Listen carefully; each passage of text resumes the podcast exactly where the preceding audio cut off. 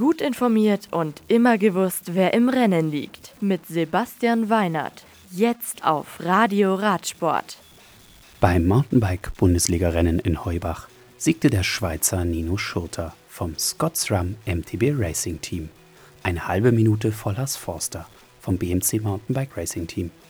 Dessen Teamkollege Reto Indergand komplettierte den Schweizer Dreifacherfolg.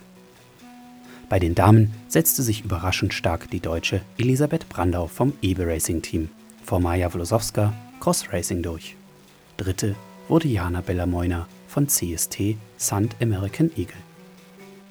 Primus Roglic vom Team Lotto NL Jumbo entschied die Gesamtwertung der Tour de Romandie 2018 für sich.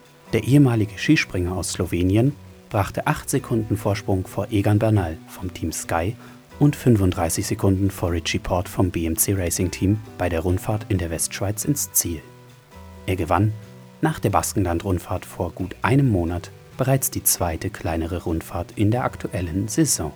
Das fünfte und letzte Teilstück von Mont-sur-Roll nach Genf ging an den deutschen Pascal Ackermann vom Team Bora Hans Grohe.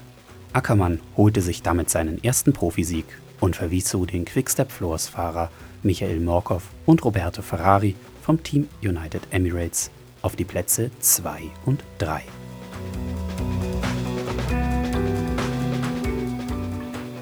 Das Radio für Radsportfans. Im Web auf radioradsport.de